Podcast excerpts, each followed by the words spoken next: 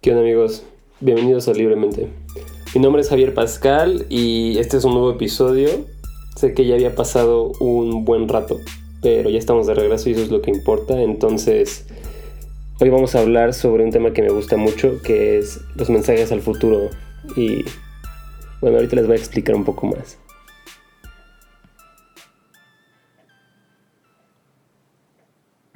Bueno, antes que nada, este un pequeño preámbulo, ¿no? Para hablar sobre mi falta de, episodios. Este, una disculpa desde lo profundo de mi corazón. Es solo que he estado batallando mucho con el buscar contenido. Bueno, no, el tener las ideas, ¿saben? O sea, porque entiendo que es libremente el podcast y les puedo hablar de lo que sea, pero hasta un punto tengo, siento, o sea, siento una cierta responsabilidad de dar un contenido cool y un contenido interesante y algo así. O sea, el problema es que no sé, no sé qué es lo que quiero hacer. O sea, digo, ahorita mi audiencia no es como lo suficiente grande como para que me digan como, no, ma, pues quiero que hables de tal cosa, ¿no? O algo de otra cosa, ¿saben? Y poder como hacer un análisis de la recepción y cómo, o sea, de qué les gusta que hable, ¿no? Este, si quieren decirme, está súper chido, la neta.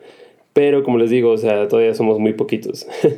Entonces, sí. Pero el propósito es, es, crecer cada vez más. Y ahorita la verdad es que ayer estaba, tuve una como epifanía y voy a hacer un, un especial que va a salir como en dos semanas, no, como en una semana y media. Va a estar súper, súper cool. La idea está súper padre, ya la voy a ir desarrollando. Y, y pues eso está padre, pero en sí luego como que me cuesta trabajo pensar en qué, de qué voy a hablar.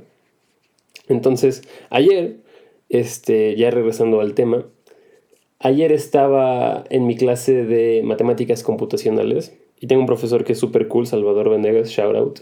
Él se dedica a cómputo cuántico, ¿no? Y, y tiene mucho, mucho, mucha investigación, él es muy académico, entonces es una persona muy culta, muy especializada en su área. Entonces, no sé por qué me acordé de un video de Visas, no sé si ubican el canal de Visas, que es, es un canal de como educación, por así decirlo, pero súper cool, o sea, es como mind blowing todo el tiempo. Hay un video que se llama Mensajes para el futuro, creo, literal. Y de ahí me inspiré porque quiero hablar sobre unas cosas que vi en el video hace como cinco años, porque ese video ya es muy viejo. Y y que no comprendía del todo, pero que creo que ahora ya lo comprendo un poco más, ¿saben? Porque cuando vi este video yo me quedé como súper shock, pero, pero, pero al final, ¿no? O sea, porque siempre este Visas cierra como con algo súper interesante o que rompe paradigmas y ahorita es lo que les voy a hablar al final que es lo que yo compartí con mi profesor. Pero antes de eso, yo quiero hablar sobre esto de los mensajes al futuro, ¿no? Entonces, imagínense que el mundo, no se dejara de existir porque, no sé, va a caer un meteorito o tenemos aquí el coronavirus al lado, a la puerta de la casa. Está medio intenso eso, ¿eh? Oigan, em, cuídense mucho. Si, si van a salir o viajar o si, no sé, están en otro país, por favor, eh, tengan cuidado, porque neta sí me está empezando a preocupar. Al principio creí que iba a ser algo como muy esporádico, pero se ve que ya está como afectando a otros países. Ya vimos a Italia que cancelaron el carnaval de, Venecia y... Mm, ¿Qué más? Creo que unos países de Medio Oriente, ¿no? Irán. Ya cerraron fronteras Afganistán y todos ellos para que nadie salga de Irán. O sea, está medio intenso. Pero imagínense, esperamos que no pase, que el mundo va así dejar de existir, ¿no? Pues uno, como buen ciudadano de la humanidad, pues trataría de preservar todo lo que hemos creado, ¿no? O sea, porque finalmente, o sea, y esto se, puede bajar hasta la, la individualidad, ¿no? Uno como persona siempre busca como dejar un legado, ¿no? O ser recordado o tener, dejar una huella ¿no? en el mundo o en tu familia o con tus seres queridos. Finalmente nos gusta que nos recuerden. Y en lo personal la idea de que nos olviden o de que no hagamos una diferencia, que solo seamos otra persona más que nació y murió dentro de esta gran línea del tiempo humana, pues la verdad está feo, ¿no? Ustedes me disculparán, estoy un poco enfermo, pero, pero ni modo, aquí estamos. este, ¿qué les iba a decir? Ah, sí, y, y pues estamos en esta búsqueda constante de un legado, ¿no? Entonces, individualmente lo que hacemos nosotros es escribimos un libro, o ponemos una fundación, o hacemos un gran trabajo, fundamos una empresa, yo qué sé. O sea, cualquier cosa. Puede ser algo también, o sea, chiquito, pero que va a afectar a un grupo selecto de personas. El ser un, buen papá, tener hijos, es un legado. O sea, simplemente el hijo que, que existe ya es tu legado. Por eso mucha gente tiene hijos también. Y es una razón válida, pero hay que empezar a pensar eso porque pues el calentamiento global y todas esas cosas, ¿no? Pero sí es, es básicamente eso, ¿saben? O sea, tú haces el legado de tu familia con tu apellido, si eres hombre en este caso, en esta sociedad machista. pero, pero a mí tus hijos son tus hijos, ¿sabes? Y, y van a cargar tu legado. So, imagínense que todo el planeta está a punto de perecer. No tenemos manera de dejárselo a alguien, ¿saben? O sea, no es como que si tú haces aquí una obra científica, pues ok, se va a quedar, no, porque todo, todo es lo que, o sea, toda la concepción del mundo es lo que va a desaparecer, ¿no? Entonces, ahí es donde salen los mensajes para el futuro, ¿no? Y aquí es donde quiero hablar de varias, em, como proyectos de la NASA que se encargaron de eso, que justamente pensaron en eso, ¿no? En, bueno, no pensaron así pesimísticamente en que el mundo se iba a acabar, sino pensaron en, ok, debe de haber alguien allá afuera, ¿no? Matemáticamente es casi imposible que no haya vida en otros planetas. Si se ponen a pensar el número de planetas que hay y el número de estrellas que hay, el número de, sistemas solares que hay, sería casi imposible la probabilidad de que seamos los únicos. Vida inteligente, por lo contrario, o sea, por otra parte, es ahí sí está un poco más tricky. Pero, pues, I mean, no existe como una manera de saber ahorita si sí o si no, pero lo más probable es que sí haya. Entonces la NASA, por ahí de los... ¿Cuándo fue esto? Aquí tengo las... ¿Cómo se llaman? Los datos. En 1977 fue lanzada el Voyager, que fue una, una sonda espacial que su propósito era como explorar ¿no? este, el sistema solar y probablemente lanzarse más, ¿no? salir del sistema solar y hacer un viaje intergaláctico. Lo cual no pasó porque pues, es 1977, está cañón, pero sí, sí, sí, sí llegó muy lejos. O sea, traía un disco de gramófono, que es como un disco dorado, así como un vinilo grandote, que tenía como todo el... Bueno, como un resumen ¿no? de, la, de la historia humana, los datos curiosos, los, los datos esenciales de la humanidad para que otra civilización inteligente, se esperaba, pudiera contactarnos o pudiera saber y entender y reconocer que existíamos, ¿saben? Es un registro de toda la humanidad y Carl Sagan dijo que solo serían encontradas si otras civilizaciones son capaces de viajar en el espacio interestelar, lo cual está muy difícil porque hay unas cosas que se llaman... hay unos grandes filtros, no sé si, si, son de Fermi o de quién, pero ahorita les digo, pero hay unos grandes filtros que una civilización tiene que pasar para poder viajar en, el, en la galaxia, ¿no? Por así decirlo, déjenme lo busco. Muy bien, y aquí están. en sí todo esto gira alrededor del concepto de la paradoja de Fermi, que es la que vivimos actualmente, ¿no? O sea, ¿por qué? Es lo que le está diciendo. Fermi es un... Em, fue un... ¿Cómo se llama? Científico, físico italiano-americano, que publicó en 1975 su...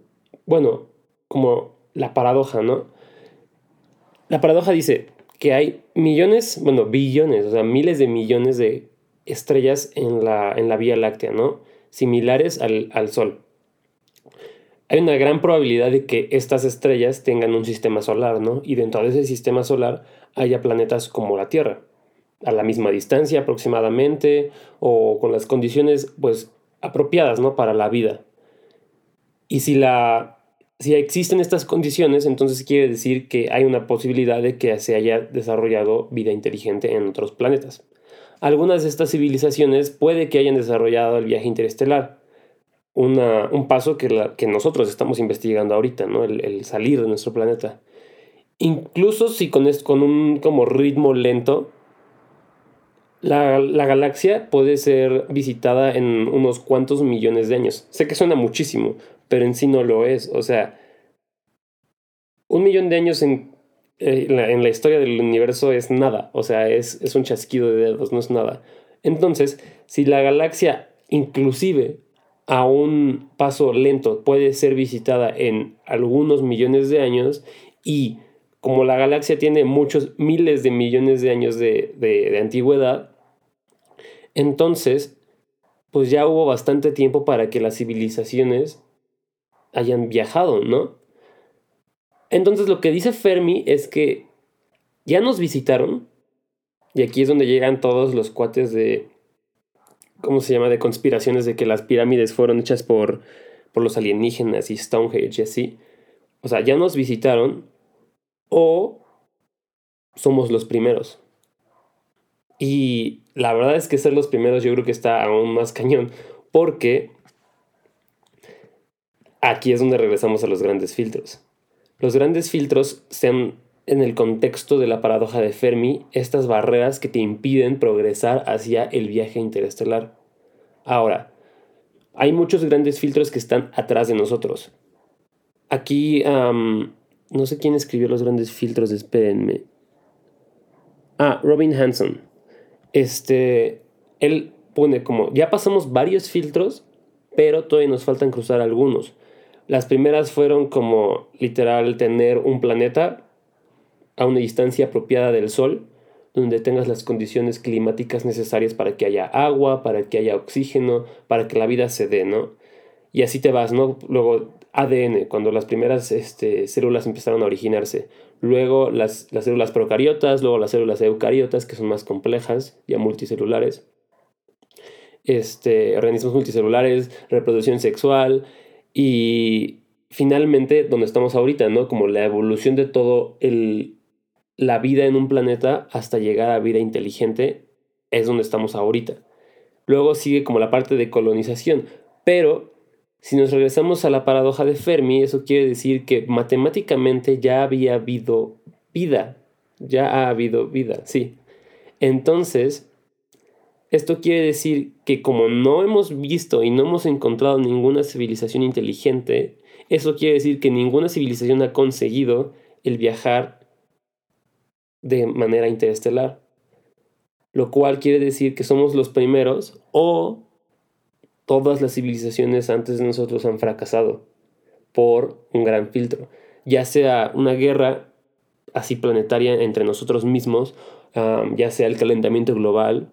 Estos son filtros que, la, que los científicos proponen y que creen que podrían haber sido grandes factores para impedir que se que viajemos finalmente como a las estrellas, ¿no? Y colonicemos y hagamos mucho avance tecnológico en el espacio. Entonces, aquí es donde yo quiero regresar al tema original, que eran estos mensajes al, al espacio, ¿no? Entonces, el Voyager tiene un disco de oro que tiene todos, o sea, tiene muchas cosas sobre la humanidad. La primera sección de audio contiene un saludo en inglés de la Secretaría General de la ONU. La segunda sección de audio tiene 56 idiomas en los cuales hay 56 saludos, incluyendo cuatro dialectos chinos, 12 idiomas del sur de Asia y 5 idiomas antiguos. Ahí está el cantonés, está el checo, está el hebreo, ruso, ucraniano, francés, español. Y pues ahí como un hola, ¿qué tal? ¿Cómo estás? en todos esos idiomas. La verdad es que es algo que, mm, ¿cómo decirlo? Fue, está cool, pero Ahorita les voy a platicar sobre por qué esto sería un problema y por qué esto en sí no fue tan útil. Luego también tiene música, que es de, de, varios compositores. Tiene imágenes, tiene audios de ranas, de grillos, del viento, de la lluvia, del mar, de un caballo, de un carro, de un tren. Tienen signos vitales así como el, el latir del corazón. tiene varias varios sonidos como que son característicos de la Tierra, ¿no? El fuego, eh, los volcanes, terremotos, rayos. También tiene música. Cada país dio una canción, me parece. México dio el cascabel de Lorenzo Bar Barceleta. Este, espero que sea un hitazo porque pues esa es nuestra aportación. Estados Unidos dio Melancholy Blues de Louis Armstrong. Y pues así nos vamos, ¿no? esto está en Wikipedia y, vienen todas las cosas que están en el disco. También los discos contienen una grabación de una hora de duración de ondas cerebrales, que sería la esposa de, Carl Sagan. Eh, no lo sé, está raro, pero pues ahí está, ¿no? Y tiene imágenes. Tiene un círculo de calibración, tiene un mapa con la localización del sistema solar, tiene definiciones matemáticas, definiciones de las unidades de medida, parámetros del sistema solar y el Sol. Esto es súper importante. Además de estas imágenes, tiene otras imágenes literal como fotos, que son como Mercurio, Marte, o sea, fotos de los planetas aledaños para que se ubiquen, por así decirlo. El espectro electromagnético, una imagen de la Luna desde, desde, desde, ¿cómo se puede decir? Desde afuera, pues, desde el espacio. Un supermercado, una demostración de alguien comiendo, alguien bebiendo, una radiografía, tiene una carretera moderna, así con cochecitos, un telescopio, tiene una foto de un lanzamiento de un cohete, ¿saben? Entonces, esto suena bastante cool, ¿no? Dices como, ok, o sea, está súper padre porque tiene un poquito de todo y tiene, o sea, si yo fuera otra civilización y viera esta civilización que me envía un disco, un compendio, un, un, un archivo de las cosas como que caracterizan a su civilización, pues está cool, ¿no? El problema es que, ¿cómo sabes que lo entendió? O sea, ¿cómo puedes estar seguro de que esta otra civilización tiene ojos?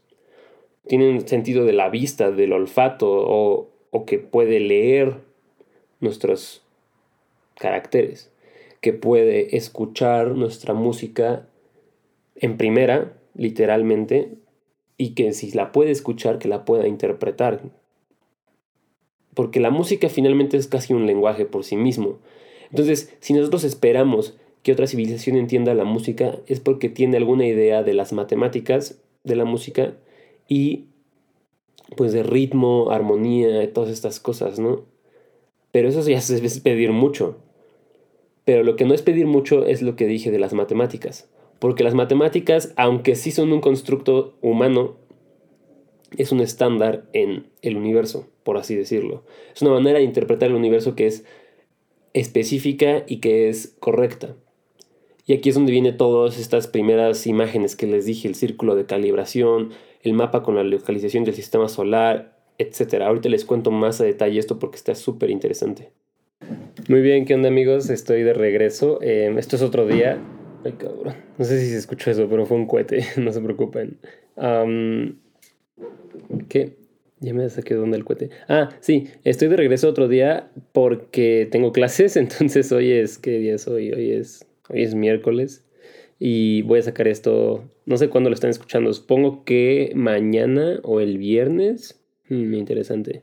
Pero, pero bueno, regresando al tema, este, les voy a mencionar estos como mensajes que existen y la manera en la que los vamos a transmitir, la manera en la que esperamos que, la, que, los, que alguna civilización alienígena los comprenda, ¿no? Para esto voy a necesitar que ustedes se pongan a buscar al menos unas imágenes, eh, porque sí les voy a describir a detalle lo que contienen, pero la verdad es que al verlo es mucho mejor. Entonces, actualmente hay 11, bueno, no es cierto, no actualmente, ha, habido 11 em, sondas o naves que han viajado interestelarmente, por así decirlo. O sea, que su propósito es salir del sistema... Ay, güey salir del sistema, es que es miércoles de ceniza, salir del sistema solar y, y pues, no sé, llevar este mensaje a los confines de la galaxia, ¿no? La primera es eh, la sonda LAGEOS.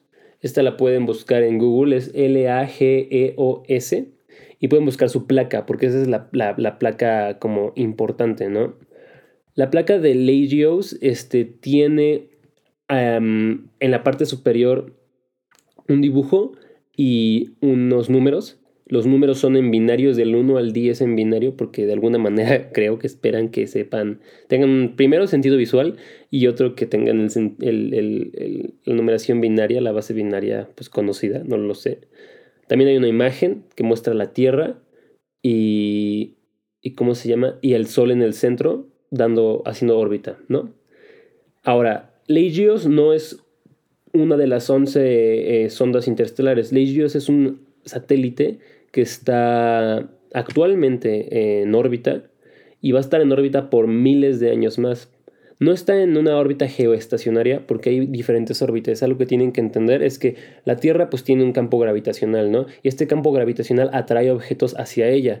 Entonces, si algo está orbitando alrededor de la Tierra, como por ejemplo la, eh, Estación Espacial Internacional, este, esa, esa máquina, esa nave necesita estar en constante propulsión o al menos em, periódicamente para que no reingrese a la Tierra. Porque todas las órbitas que no son geoestacionarias tienden a regresar a la Tierra. Porque pues uh, es una lógico, ¿no? O sea, finalmente, si no te está empujando nada afuera, si no te, está, si no te estás tratando de empujar hacia afuera de la órbita, hacia afuera de la gravedad, pues nada lo va a contrarrestar y eventualmente, por más vueltas que des, vas a llegar otra vez a reingresar. Pero una órbita estacionaria está en este perfecto balance en el cual puede estar millones de años o billones de años en órbita sin que tenga algún tipo de, propulsión o sin que tenga algún tipo de mantenimiento, ¿no? Entonces Legios está como en medio, está arriba de la ISS, pero está, no está geoestacionario. Y la placa contiene, les digo, el, el del 1 al 10 binario, el, el dibujito de la, de la, órbita y viene unas tres imágenes de Pangea, haz de cuenta como los continentes antes, luego el continente, el, bueno, la vista del mundo actual, así geográficamente, también sale ahí la pelotita Legios, el satélite afuera, y abajo sale el mundo, o sea, igual la misma imagen, pero vista creo que en 100 millones de años, 100 mil millones de años, algo así. Entonces es como para que si llega alguna vez la civilización a estar, a llegar a otra civilización alienígena o en un futuro o no sé, cualquier otra cosa, otra civilización pensante aquí, este, pues puede, puede ver esto y saber cómo estaba la Tierra, cómo estuvo cuando se lanzó este satélite y cómo va a estar, ¿no? Pero, pues si la Tierra dejara de existir por alguna razón, pues este satélite también se pierde. Por eso existe misiones como el Pioneer, que es la siguiente placa de las que les voy a hablar. La placa del Pioneer fue diseñada por Carl Sagan, este famoso científico y así comunicólogo, ¿no? O sea, tenía un, don con las palabras y un don con el transmitir conocimiento de una manera informal y bastante agradable. De él es la serie original, Cosmos, que ha sido adaptada nuevamente y está en Netflix, me parece. Está muy buena, narrada por Neil deGrasse Tyson, la nueva, y en su versión original por por Carl Sagan, ¿no? Hay un libro también muy bueno en Amazon, barato, está chido. Ahora, em, la sonda Pioneer este, fue una de las primeras en, en salir, por ejemplo, o sea, en trazar una órbita que iba a salir del sistema solar. Es una sonda como de 2 metros de altura, tal vez 3, no lo sé. Pero es que está en la placa. La placa dice muchas cosas muy importantes y no son tan ambiguas o no son tan Mm, polémicas, ¿no? Como la de Legios, porque Legios tenía muchas críticas de que pues nadie lo iba a entender si llegaba a otra civilización. O sea, era muy poco probable que tuvieran el mismo sistema de, no sé, o sea, hacer mapas o, simplemente el, visual, ¿no? Esta placa, la del Pioneer, es diferente porque es más moderna y está más, está hecha como con un sustento científico. Abajo, empezando desde abajo, tiene el sistema solar con el sol en un gran círculo. Ah, por cierto, busquen esta, se llama Pioneer, como la marca de estéreos, P-I-O-N-E-E, Pioneer, sí. Este, les digo, abajo tiene un diagrama del sistema solar, es un dibujito con un gran círculo y todos los otros planetas. Este, son nueve, ahí está incluyendo creo que a Plutón, todavía no se descartaba. Y también hay una flecha que apunta hacia, el, hacia la sonda, ¿no? O sea, de dónde salió y hacia dónde se dirige. Este dibujito ha sido muy controversial porque pues tiene una flecha e implica que los alienígenas tendrían que saber como qué es una flecha que dirige desde un cabo hasta una punta y que tiene un sentido de dirección, o sea, es algo muy humano, ¿no? Tendrían que haber trabajado como con algún tipo de objeto puntiagudo que lo lanzas como de un arco para poder determinar que una flecha significa una dirección. Pero bueno, ese es el único como controversial. Hasta arriba hay dos circulitos con dos como palitos. Estos dos círculos son átomos de hidrógeno, que es el elemento más abundante en el, en el universo. Entonces, eso es como muy general, ¿no?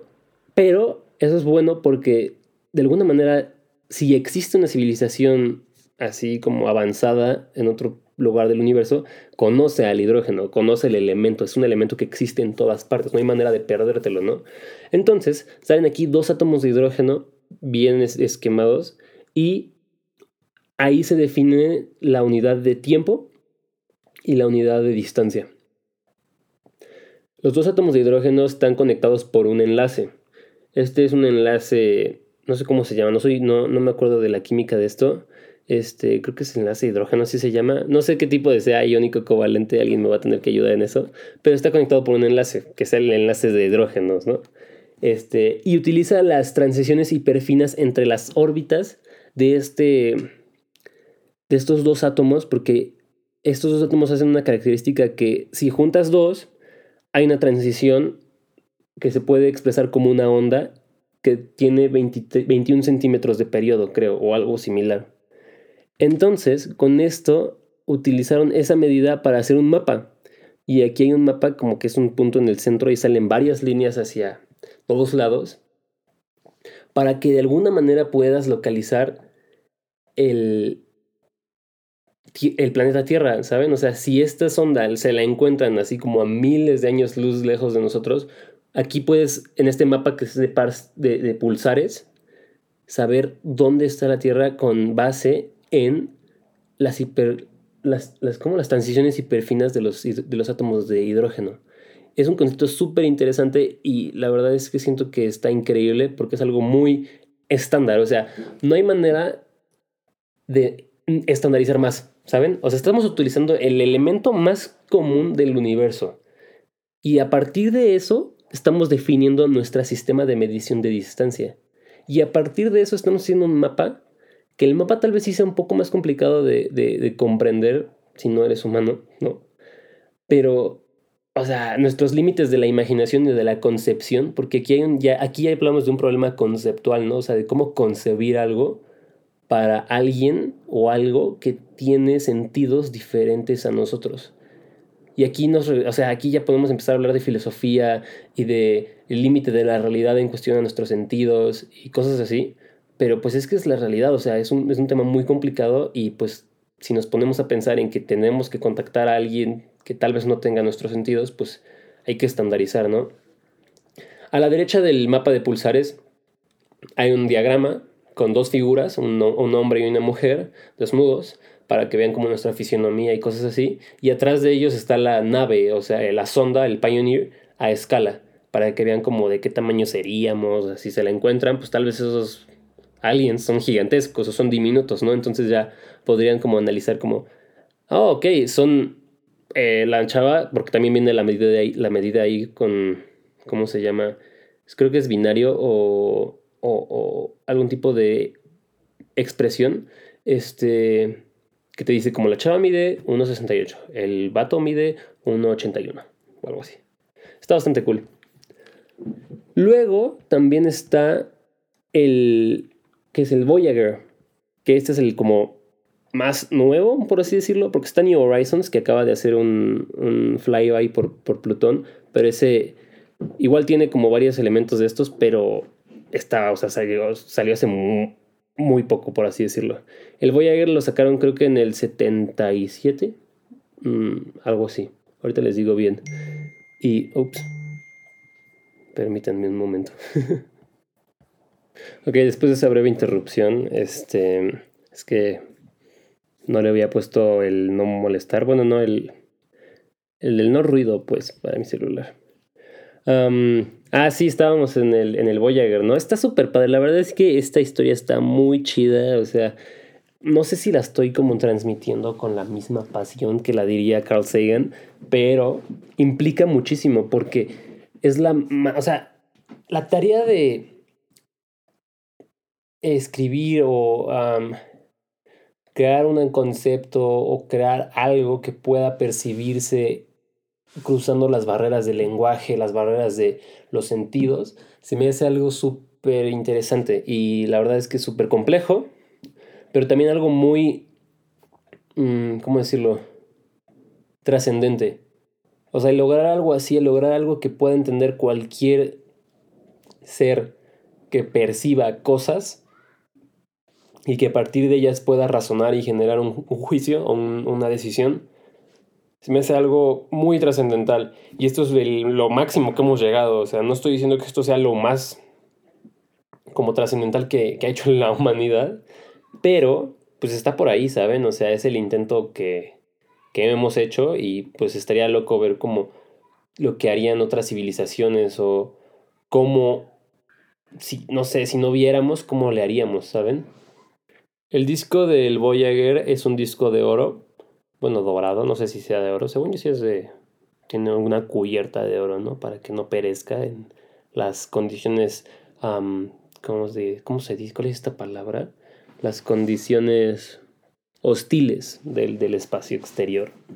en, el, en, en, la parte de hasta abajo, a la derecha, tiene este dibujo de los átomos de hidrógeno para poder establecer una medida clara de distancia.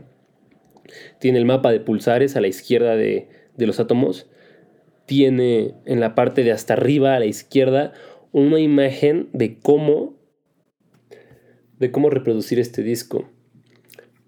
es un, un, grabado básicamente, tiene un disco grandote que representa el vinil, por así decirlo, y al lado a la derecha tiene una aguja que está posicionada en el contorno donde, se debe de empezar el donde se debe de empezar la reproducción alrededor de la circunferencia del disco está otra vez este estas mediciones que están o como rayas y puntos, es como como morse. Ahorita les explico bien cómo funciona esto. Ya ves, es binario. Este morse era otra cosa que ahorita les voy a decir, pero en sí funciona como binario, ¿no? Entonces cada una de estas unidades de las transiciones se le dice como unidad de transición, son 21 centímetros, ¿no? Entonces, en el disco, que también, o sea, toda la nave te viene con el disco y te viene con la aguja y te viene con el, el reproductor, te dice cómo acomodarlo aquí y te dice que debe, de, o sea, el disco debe de dar una vuelta completa a la aguja cada 3.6 segundos que así se puede reproducir correctamente, ¿no? Todos los audios. Abajo tiene una visión como de horizontal del disco, la otra era como aérea, ¿no? Por así decirlo. El otro tiene una visión horizontal del disco en la cual te sale cuánto tiempo debería de tomar la aguja en recorrer todo el disco, ¿no? Entonces esto quiere decir cuánto tiempo tarda la aguja en llegar al centro. A la derecha salen algunas mediciones para poder reproducir el video, porque les digo que tiene varias imágenes y sale la primera, un, recuadro con un círculo grandote en el centro y este recuadro significa la primera imagen que, va a estar viendo esta civilización, ¿no? Hasta los alienígenas, yo qué sé, este, que es la Tierra, ¿no? Entonces dice cómo ponerlo, instrucciones así técnicas de cómo ponerlo y la primera imagen que te debería de parecer en tu reproductor o tu tele o lo que quieras. Digo, finalmente esta cosa traía una tele, entonces eso es como configurarlo rápidamente. Pero la verdad es que me parece algo muy interesante porque pues es algo con lo que se supone que vamos a comunicarnos en algún momento con otras civilizaciones. Y una última cosa de las que quería hablarles es del mensaje que viene en, en el Voyager, ¿no? Porque finalmente es un proyecto estadounidense que fue pues enviado por la NASA. Entonces los estadounidenses siempre quieren meter ahí como su legado y su trascendencia. Entonces Jimmy Carter escribió un mensaje que está súper padre, la verdad es que siento que pues es algo muy apropiado, ¿no? Porque finalmente en un mensaje normalmente tú sabes a quién le estás hablando, ¿no? O quién va a recibir este mensaje, aunque sea un broadcast o sea un YouTube o lo que sea, sabes que alguien le va a llegar y que un humano lo va a leer. Aquí es un mensaje hacia alguien que tal vez no conoces o que tal vez no exista siquiera. Entonces es algo complicado. ¿Qué palabras escoges? ¿Qué les dices? Y la verdad está muy padre, es como medio simbólico porque tendrían que saber inglés, pero pues les digo, es como, ejemplifica mucho como la situación y pues el, sentimiento, ¿no? Voy a leerlo en español. Bueno, voy a tratar de traducirlo así en tiempo real mientras lo leo, pero si no lo pueden buscar en, en, en Google, así como es del 77, Jimmy Carter, el discurso de, del Voyager.